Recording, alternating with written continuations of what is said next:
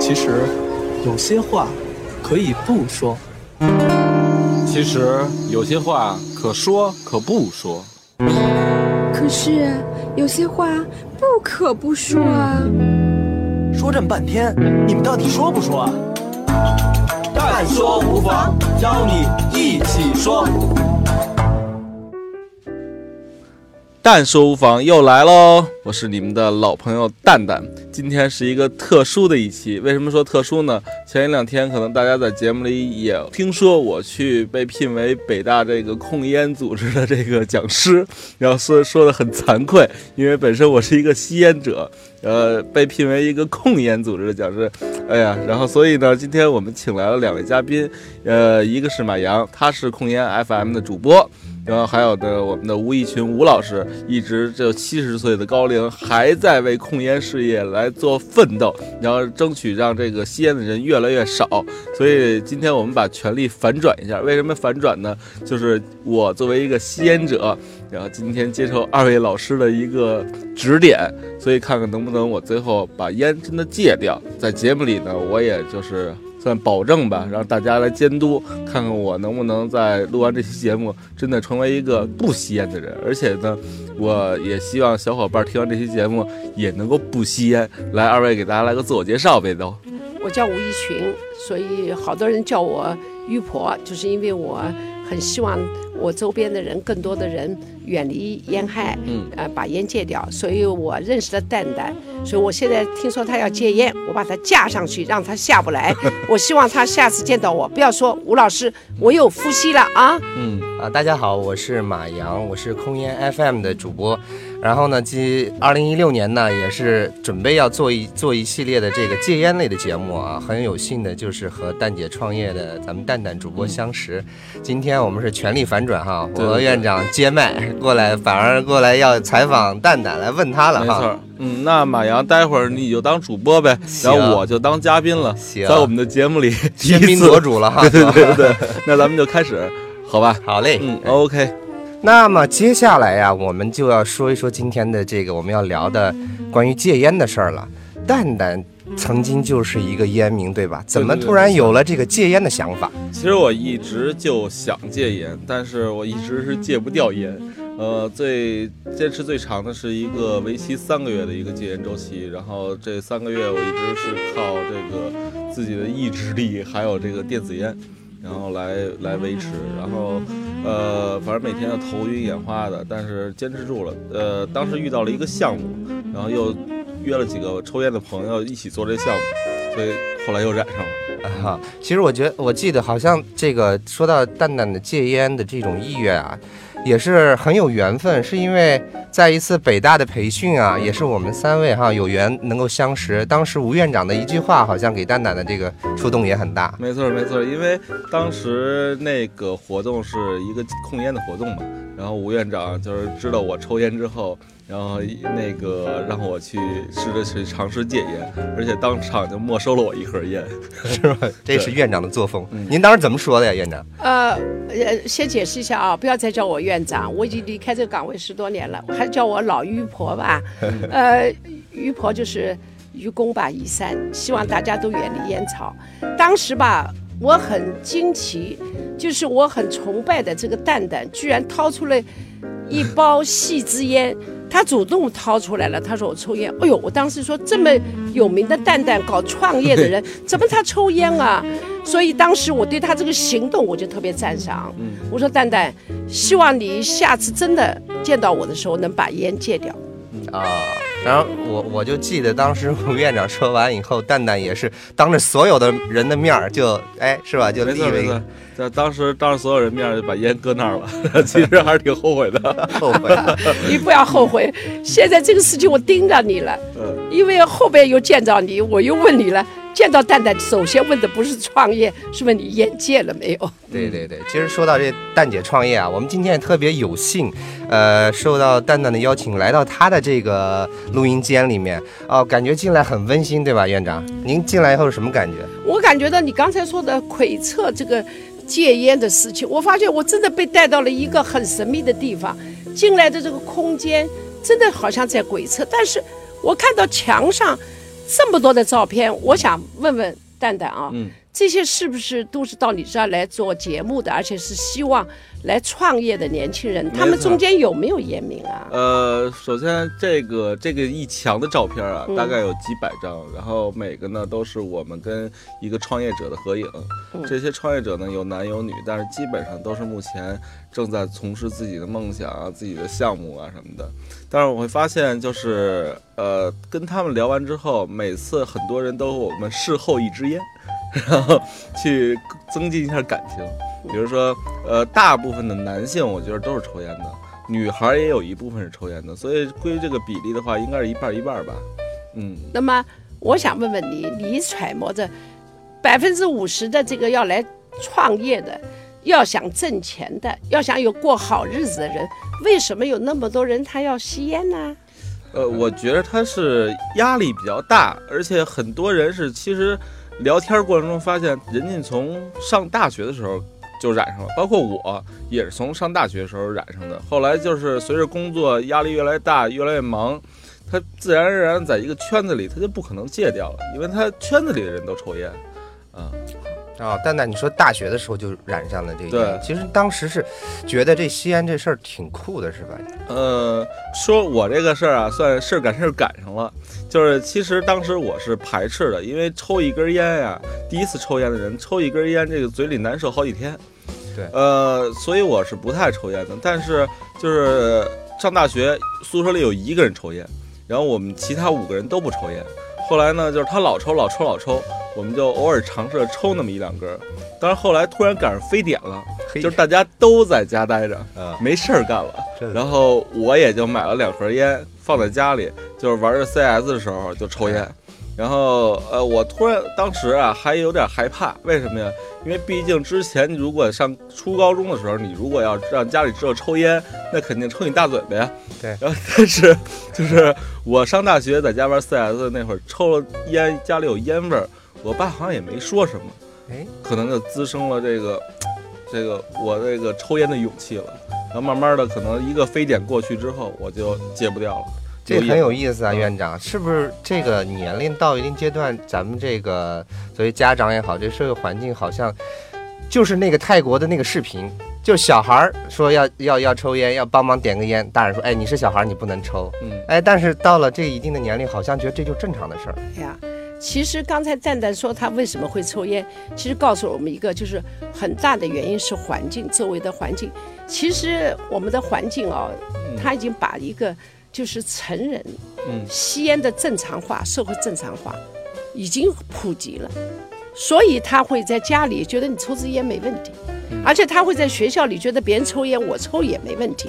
其实这就是看到了我们周围的环境，嗯造就了就是让你感觉到我成人了，我吸烟，对吧？是一种风尚，是一种非常正常的现象。没错没错。就当时上学那会儿，觉着手里拿根烟，就是是一件特别特别牛的事儿，而且这姑娘也会多看你一眼。我想那个姑娘看你是不是用赞美的眼光，我不知道。但是我想问问你啊，你当时从什么地方得到的？觉得抽支烟好牛啊，好帅呀、你是从哪儿感有这种可能感觉？也是跟一些影电影儿吧，就是《古惑仔》那会儿很流行。我觉得《古惑仔》毁了两个行业，呃，一个是这个纹身行业，一个是烟草行业，是吧？就是他错误的观念引导了，就是黑社会就得纹身，然后黑社会就得抽烟，然后黑社会就有范儿。所以那个看看那个电影的一代人，基本上都是抽烟，养活了这两个行业，可对对以说是。对，养活了两个行业，对对对。呃，其实我的父辈嗯啊。也是这样的，我觉得这种情况在我长大的过程当中，我也是慢慢认识的。其实你们都知道万宝路的牛仔，嗯，他让多少美国的青年走上了这个我们叫不归之路，因为中间有很多人是吸烟死亡，而且做广告的人本人最后也是吸烟死亡的。嗯所以我在这儿就是还是从你的这个开始吸烟的地方，我还是觉得环境非常的重要没错。我也希望以后能给我们的特别青少年创造一个很好的环境。没错没错，现在其实已经慢慢的感觉到了，就是以前呀、是比如说我爸，包包括我在家里抽烟是没有人管的。但是现在不知道为什么你抽烟就得去厕所或者阳台，然后包括去一些公共场合，以前在饭馆随便抽，然后但是现在你会发现，嗯，很多饭馆是不让你抽的，你只能去人家那个出去，大冷的天儿你还得穿着大衣再出去抽根烟再回来，其实无形中啊给这个烟民带来一些困扰，但是我觉得这个反而能让他们少吸，因为毕竟在写字楼里，其实原来的办公环境就是呃，我相信您也遇到过，就是在一个办公室里，大家直接就开始抽了。但是现在其实很少有这种能在办公室里抽烟的机会了。对这种环境的变化也是特别可喜哈，院长。这戒烟咱们一会儿再说，咱们先先说说这些还没有打算戒烟的人。嗯啊，比如说现在我就是不想戒，我觉得这是我的个人爱好。嗯呃蛋蛋曾经肯定有一很长的一段时间，他也很享受这个过程。哎，在美女面前也很酷啊，打游戏什么，做个节目，做个片子，他觉得哎这有点烟很有灵感。嗯，对这帮人是咱们是不是从这个政策上呀，这个环境上呀，是不是有一些改变，可以让这些人慢慢觉得，呃，这个应该去考虑戒烟这件事儿？呃，我觉得更重要的是，我们还是对烟害的普及不够深入。嗯其实当你知道你吸烟，从尝试吸烟到最后真正变成一个吸烟者，你在十年、二十年以后，你会得到什么？嗯那么现在其实证据都告诉你了，这样的就是我们每个人都希望创业，为什么？我创业想过好日子，嗯首先你要有个健康。如果我告诉你吸烟，这个吸烟者到最后二分之一的人会提前结束生命，嗯，如果你信这句话的时候，你是不是会产生我不要吸了？所以这就首先要把吸烟还有二手烟的危害，我们还是要用很好的方式，大家能听得懂的，能不逆反的，就是这种方式传播给大家，这是非常重要的一个因素。对，蛋蛋真的会在那个剪片子的时候啊，包括你一些做创作的时候，会觉得吸了烟以后是是灵感大发吗？对对对，停不住，就是尤其是剪片的时候，尤其是干那种机机械性工作的时候，你你你你就干这一件事儿，你就自然而然就想抽，而且是一根接一根那种。包括你去做一些写的东西时候，你发现你不抽烟吧，你自己给自告诉自己，没有不抽烟我就写不出来，嗯，这就麻烦了，嗯。这是什么什么是吧？样的原因啊？其实这是很大的一个误区。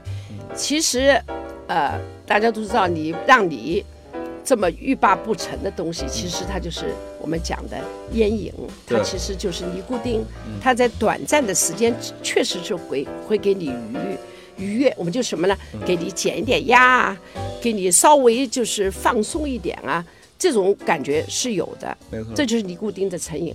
但是你有没有想到，你满足了这个短时间的所谓的你的愉悦，你带来的后果你不去想了。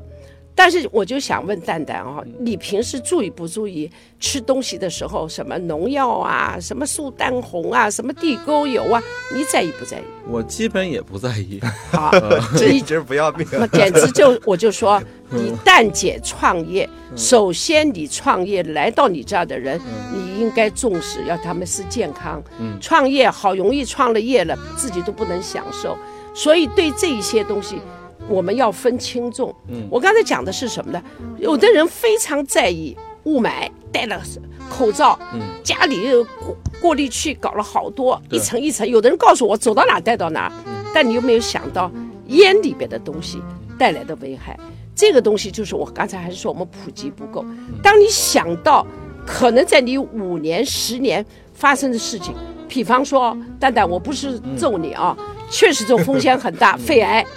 你想到这个的时候，你干嘛那么不在意你的未来？而且这个未来不是也也想在，也想嗯想，你就干嘛就满足？还有，我问你，蛋蛋，你累的时候，你真的你的灵感就从烟里边得到吗？不是关键不抽难受，就是头就晕了，然后四肢也乏力了，呃，而且其实就就这种就是怎么说呢？呃，说这个每年有多少多少人死亡，其实自己内心也害怕，但是呢，就是真的戒那么两三小时，就战胜不了自己。所以，我爸其实也是一个二十年烟龄的一个抽烟者，但是他戒了，他戒了，他戒的原因是因为我姑父因为抽烟心脏病，现在身体越来越虚，所以他看见我姑父的样子，所以他戒了。但是我现在还没有那么大的危机感，嗯，那么我就要想提醒你了，你非要等到像你爸这个年龄的时候，你才有危机感吗？嗯，因为我们讲了这个呃有一句话啊，就是说这个呃吸烟它跟子弹一样，只是快慢而已。嗯，子弹谁都怕，对躺枪了，对不对？对，那你这个烟实际上它是慢慢的让你这个危害，等到你像到你父亲这个年龄。当然，我们也希望他们戒烟。我们有句话说，呃，什么时候戒都可以，但是后边有一句话，戒烟越早越好。对，所以你现在的感受，我非常理解。你是尼古丁在牵着你，我还是追问你一句：你做这个蛋姐创业，你要有思维，要有灵感。你到底觉得烟里边给你灵感了没有？嗯，可能也，如果静下心想，可能也没什么给灵感，就是让身体更舒服。嗯对，对，这个舒服，告诉你是非常短暂的，而且如果你躺在这个舒服里边，你会一吸越吸越多尼古丁的成瘾，最后你想摆脱它，难度就大了。没错，呃，因为这里就要解析一个问题，很多文人都说我的灵感来自于，呃，吸烟，但是现在都被我们批驳的清清楚楚了。其实是你想不出点子、没有创意的时候，你难受了，你你抽烟，其实抽了烟没觉得你想出更新的点子，对吧？对，但是你想想，五年、十年以后你会怎么样子？这个风险你一定要提前。其实现在我就是吃一些热东西，尤其吃泡面什么的，那个热气儿一窜就得咳嗽。以前不抽烟的时候一点事儿没有，尤其我戒那三个月的时候，再吃泡面那种热的东西就没事儿，但是一抽烟就不行。嗯，呃，其实戒烟以后最快的一个感觉是什么？大家知道，氧气的饱和量度增加，因为烟里边有一氧化碳嘛。这个你马上很短的时间会感觉。还有一个，你的呼吸道绝对干净了，你咳嗽少了，痰少了。像这样的尝试，为什么不去做呢？当然，更重要的是，你把烟彻底戒掉，对你今后你的健康、你的财富、你创业的财富用到了真正的地方。对，就现在不是马云的一句话，什么千万不要拒绝和你谈健康的人和他去聊天，就这一句话又养活了很多这些卖健康品的，养活但是一个行业。对吧？又养活一个行业。但事实上，确实是跟你谈健康的人，是吧？哪怕他真的是给你推荐一个保健品，健康你不重视，你还重视什么呀？你说一个作为一个人哈，但是我曾经试过各种戒烟的方式和工具，比如说这戒烟贴呀，这个一跟泡泡糖似的那种胶囊啊，然后还呃咀嚼片，嗯然后还有就是电子烟。嗯，你会发现最行之有效的就是电子烟，但是电子烟号称我看新闻报道什么的，比真正的香烟危害还大。哟，这这就是一个疑问了，这就得请教一下咱们于婆，因为好多人啊，咱们就现在就进入到蛋蛋蛋蛋来解烟的这个戒嗯戒烟的这个阶段啊。如果说有人认为这个电子烟比这烟的危害还大，这个是不是也给他解释一下？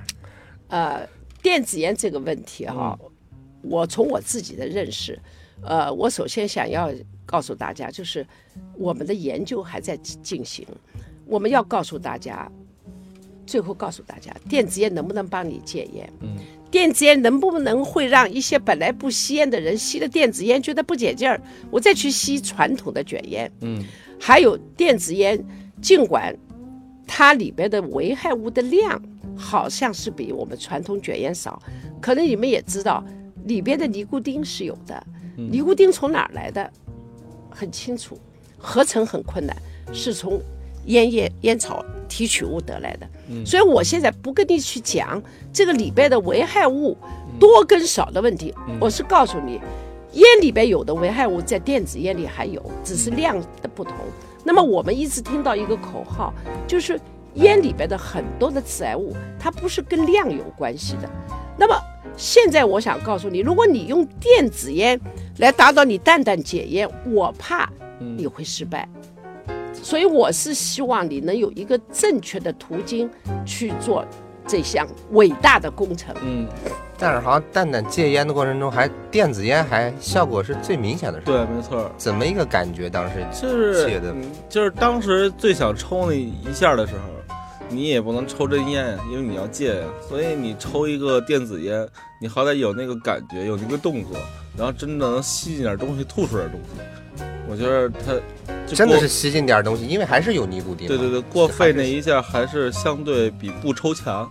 对，嗯，对这个其实很很好解释，因为电子烟里边，像很大一部分电子烟里边是含有尼古丁的，没错，就是因为你的烟瘾上来了，你就用电子烟里边尼古丁来克服，对吧没错？但是你的最终目标，你告诉我，你是不是想通过吸电子烟把烟真正的戒掉，最后连电子烟都不吸？你是不是想想想？对，但这样的目标能不能实现，我有很大的质疑。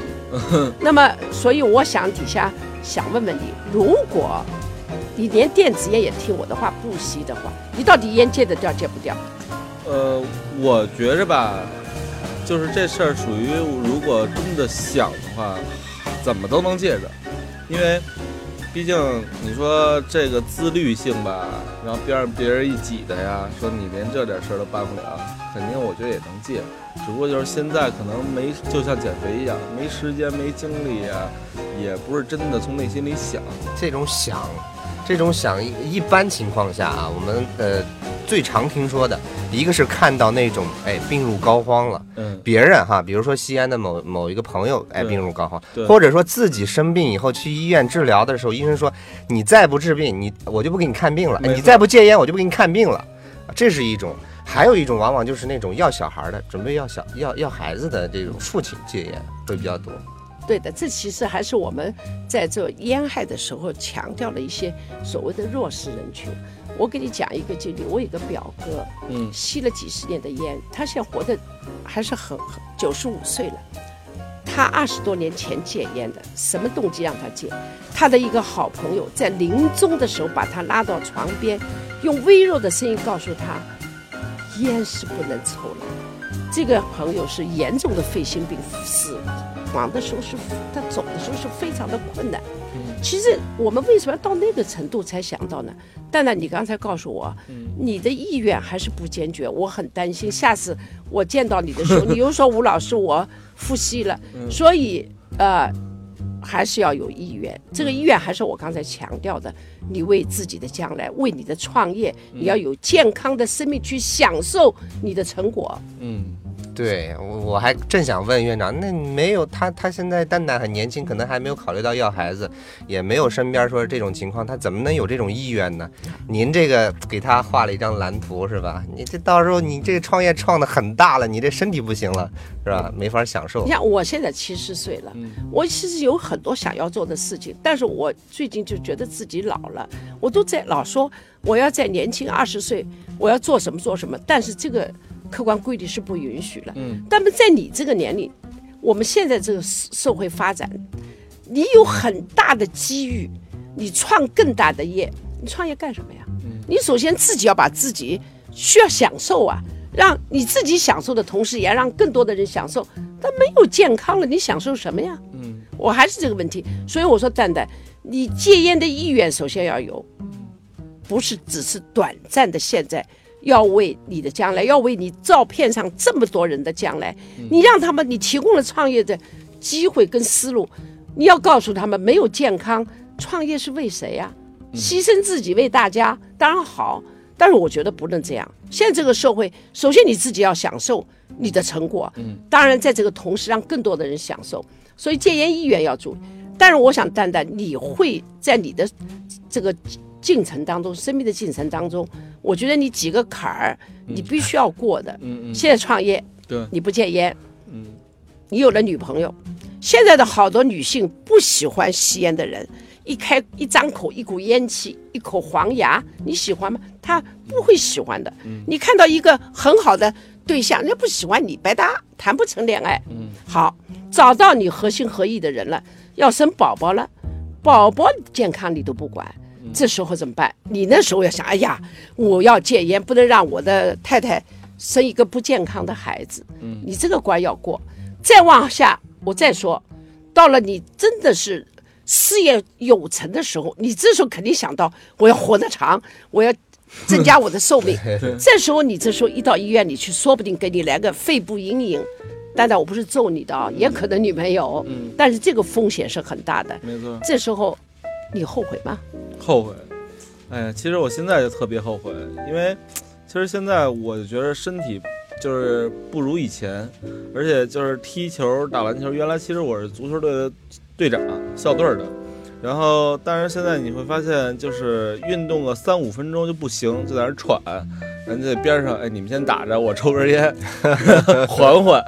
呃，所以现在其实，而且你会发现，确实像您说的，呃，很多这个姑娘也好，然后人都不抽烟，你你这一进来一股烟味儿带进去，其实我自己也挺难受的。听那个蛋蛋的节目，粉丝们都知道，我也经常听，是阿森纳的球迷是吧？对对对对啊，跟严强老师是一个，然后在踢足球。本身你就不吸烟，你这体能都都都得好好的储备，你才能踢一场球。哎，再一吸烟没法踢了哈。嗯，不过蛋蛋，我还想就是说，看院长，呃，这个于婆给你啊排除了很多这个疑虑，但是我我想这个没有戒烟意愿，或者说还没那么坚定的话，肯定你还是有一些疑问的。比如说有人刚才提出来的像这种问题，说，呃，这个会说这个，你看有些人吸烟喝酒都活到九十九，怎么怎么的？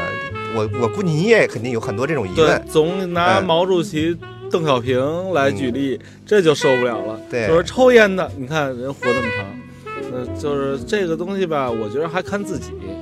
现在其实我真的 挺想戒的，这当着吴老师面已经很有意愿了，对对对，蛋蛋，我是把你架上去，不让你下来，我会使出浑身解数，我要来让你戒掉。刚才你讲的这个误区，其实讲的人未必他心里就真的信，它是一种戒不掉的借口，对啊，对吧？因为我们自己在讲戒烟、呃吸烟带来的风险，并没有说一百个吸烟者就一百个肺癌，咱们没从来不这么说。没错。但是你为什么把你的生命去放在一个危险度大、有风险大的一个地位呢？没错。那你为什么平时你还要去跑跑步？你还要吃点什么营养的东西？你为什么要听那些广播呢？你的蛋姐创业肯定也有好多人创业是健康的创，这个是服务的创业吧？那你干嘛呀？所以你蛋蛋，我跟你说，你现在很危险。为什么危险呢？你工作狂你在这样的空间，这个房子这样的空间，如果你来谈的人抽支烟，你完了。二手烟是没有安全接触水平的。还有我说你，你的工作狂让你的运动也减少了，且不说你跑得动跑不动，你看跑都不跑，因为我们一直在讲健康生活方式的几大基石，你看看你能做到几个？比方说，不不酗酒、限酒，可能你能做到。对，我不没有哎酗酒啊。不抽烟你没做到，你现在刚开始做啊，能不能做到？我还有一个大的问号。第三，合理膳食；第四是什么？想想你，运动。对对对，当然了，我们也希望环境更好，不要暴露致癌物等等的啊。这些东西你看看，里边只有一个东西是跟我们现在大家最怕的四种慢性病是相关的，就是烟。它跟什么四个慢性病，我一讲你就懂。大家都怕心梗，一次就可能让你死亡的、失去生命的，对吧？癌症更怕，一天到晚告诉你肺癌怎么升高，对吧？居高不下，对吧？还有呢，老慢支，老年人你看到老年人最后要走走不了，那个肺的呼吸这么困难，老慢支。还有一个，这么大量的糖尿病，这样的慢性病耗费了大量的人力财力，可是它的首要的可预防他们死这四种病死亡的首要因素，您知道是什么？蛋蛋，你告诉我。对，所以你说的听了这个于婆这样的苦口婆心地说，你还不增加你的意愿吗是？今天跟您聊完了，我跟您说，就是我一是胆儿小害怕了，二是确实也真的想戒了。呃，我一直是想，但是没有今天这么意愿强烈。呃，而且呢，就是想，就是近期吧，给自己下一个目标，就是每天从，您觉得是从少抽开始，还是就一下就戒了好呢？对，这是很多想戒烟的人的一个疑问。呃，我的建议一定要科学，我不能作为一个老人在这胡说八道，嗯，所以我是要看书的。你们知道今年卫生计生委发布了一个二零一五年的临床戒烟指南。嗯，这本书我是要宣传的。它里边其实告诉你，戒烟首先你不要给自己设一个，我慢慢抽抽抽到最后我就没有症状了，我就把它戒掉。戒烟首先，如果你意愿强烈，你就给自己要有一个非常果断的，从哪天开始跟他说拜拜。那么这拜拜有几个做法？你首先告诉我，特别告诉我，我这个大姐啊、大婆啊、女婆，我就要把你架上去，告诉你，我到处讲，蛋蛋 戒烟了，为什么让这么多人监视你、督促你？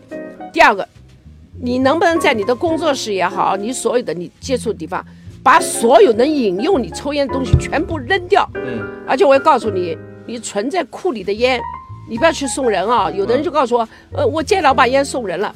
嗯这个送烟就送危害，你让人家送干嘛？你不是送。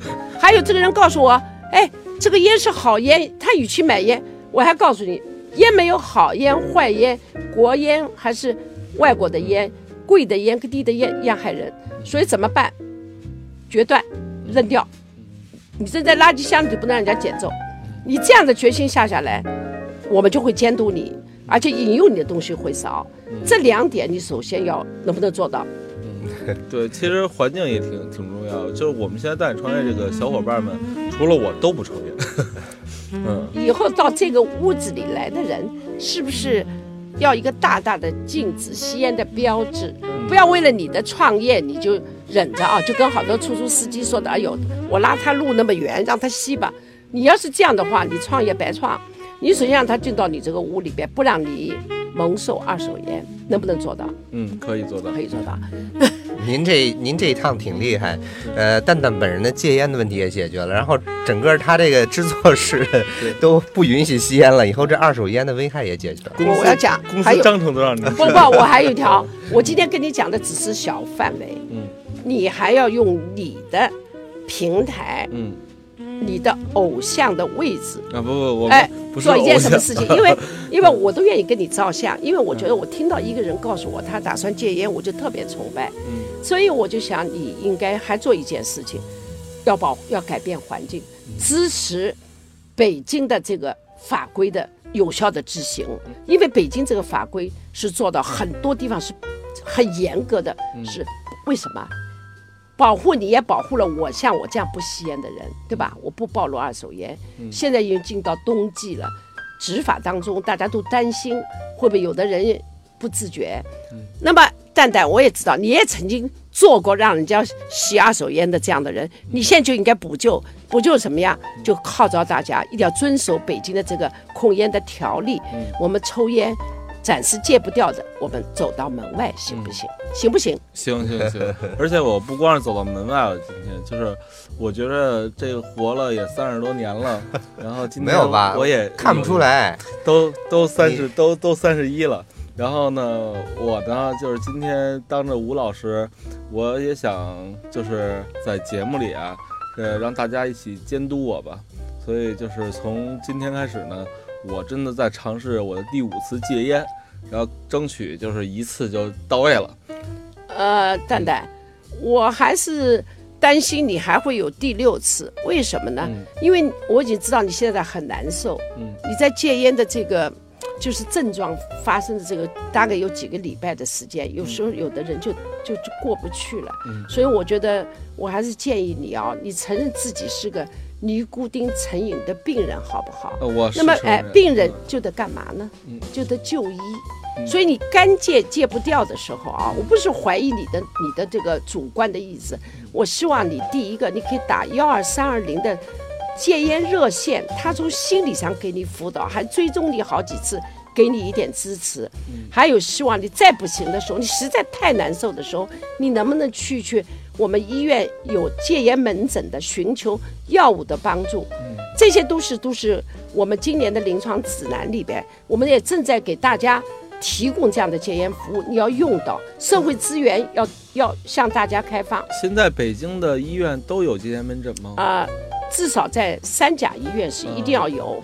但是我们也知道开的不好，什么原因？就像您这样的人，不认为自己是病人，觉得我干戒，嗯。但是如果你的烟瘾，我看你烟瘾挺重的，嗯。干戒我有一点一个问号，大概烟瘾重度跟重度烟瘾的人，大概戒烟率也就是百分之几，那么怎么办？所以你就一次一次的呼吸，而且呼吸一次戒了就更难。对，所以这时候你就，那么你不去戒烟门诊的大医生，没有病人，他怎么开得好？当然，我们也希望国家要给烟草税里边能拿出点钱，给你们一点激励机制，把把戒烟药物入医保，这些都在呼吁。所以我觉得蛋蛋，我提醒你，不是吴老师不相信你，如果你真的很难受，你要寻求这个医疗药物的支持。嗯，但是我还要讲一遍，你的第六次，我我相信你不会发生，我也不要听到了你对我是一个打击。为什么？你这样的人很多，你能成功了，这个榜样可以说起到非常大的作用。嗯，哎，特别好哈。那个丹丹还有什么疑问吗？我觉着我剩下的疑问就是看看能不能这次真的坚持住了。然后，因为我的觉着这次让吴老师一说吧，这面红耳赤的，以后也不好在这个节目里混了，是吧？让这么多人听见了，吴老师也给我架上去了，然后所以就是靠自己意志力呗。你小心哦，我说不定你又服气了，我就在微博上发了蛋姐创业的某某某，呃，白听我的话，他又戒了，他有第六次，会不会有第七次啊？对对对，哎对呀，而且我觉得吴老师也不容易。你说七十多岁了，然后还一直就为这个控烟这事儿这么操劳，呃，真的应该是从我做起吧。嗯，真的是于婆，呃，愚公移山，于婆控烟，我们都非常的敬佩这个于婆。然后今天通过你的这个解答哈，在这个戒烟圈里面，可以说我们帮了，呃，帮了蛋蛋解解决了他很多心中的疑问啊没错，啊。然后我们这期节目也是特别有幸能够和蛋姐创业一起合作来录制，呃，这个我相信这期节目一播出之后啊，不管是在空烟 FM 的听众，还有蛋姐创业的这个听众对创业圈可能都能听到，然后蛋蛋也就哎真的是被架起来了，这一下儿几百万的粉丝，因因为因为我们节目啊都是向下包装嘉宾，先把他从那个高处拉下来，啊然后今天正好跟吴老师录节目，把我架上架，上去了，对对对，就下不来台了嘛。对，如果不戒的话，就让你下不了台。所以这效果我觉得肯定会特别好。我们也希望蛋蛋的这个戒烟就停留在第五次哈，嗯彻底就戒断了。然后呢，呃，在节目最后呢，我们特别想感谢蛋姐创业，呃，尤其是感谢蛋蛋能够参与到这期节目的录制，把他自己的这个从呃染上烟瘾到这个很难戒断，现在又决心戒断的这个过程呢，和我们来分享。呃，我们的节目呢也会通过这个空烟 FM 和蛋姐创业的很多的平台呢，呃，各种方式和大家见面。没错，也希望，哎，通过蛋蛋也好，通过我们所有的听众也好，能够把这个戒烟的这些知识呢传递出去啊、我想我们这个戒烟圈呢，应该是先变大再变小。怎么讲呢？希望有更多的人加入到这个戒烟的圈子里来，就是本身吸烟的人啊，就让更多的人加入进来，然后慢慢慢慢的这个圈子再变小，也就是说大家都戒了，那是最好的一个结果，对吧？所以也也是特别感谢呃于婆能够在这个二零一六年的第一期节目当中啊、为我们第一位重量级的嘉宾啊、解除了很多心中的疑虑啊、我们接下来呢会继续的窥探，一起来扩散，把这个戒烟圈儿先变大再变小嗯啊，这是一档救命的节目啊啊！非常感谢两位嘉宾，对，啊也也感谢今天两位，然后能给我上这么深刻的一课。同时呢，也奉劝这些创业路上的小伙伴，能能不吸烟就不吸，能戒掉就戒掉吧。嗯，然后你这个蛋姐创业底下一个破折号，健康创业。对对对对对，今天今天是给这个蛋蛋的公司的章程给了很多的建议。直接修改了我们的章程。对对对，很好。那最后我们就再次感谢两位嘉宾，也期待着大家继续关注我们的窥探戒烟圈儿。二零一六，让我们一起戒烟吧。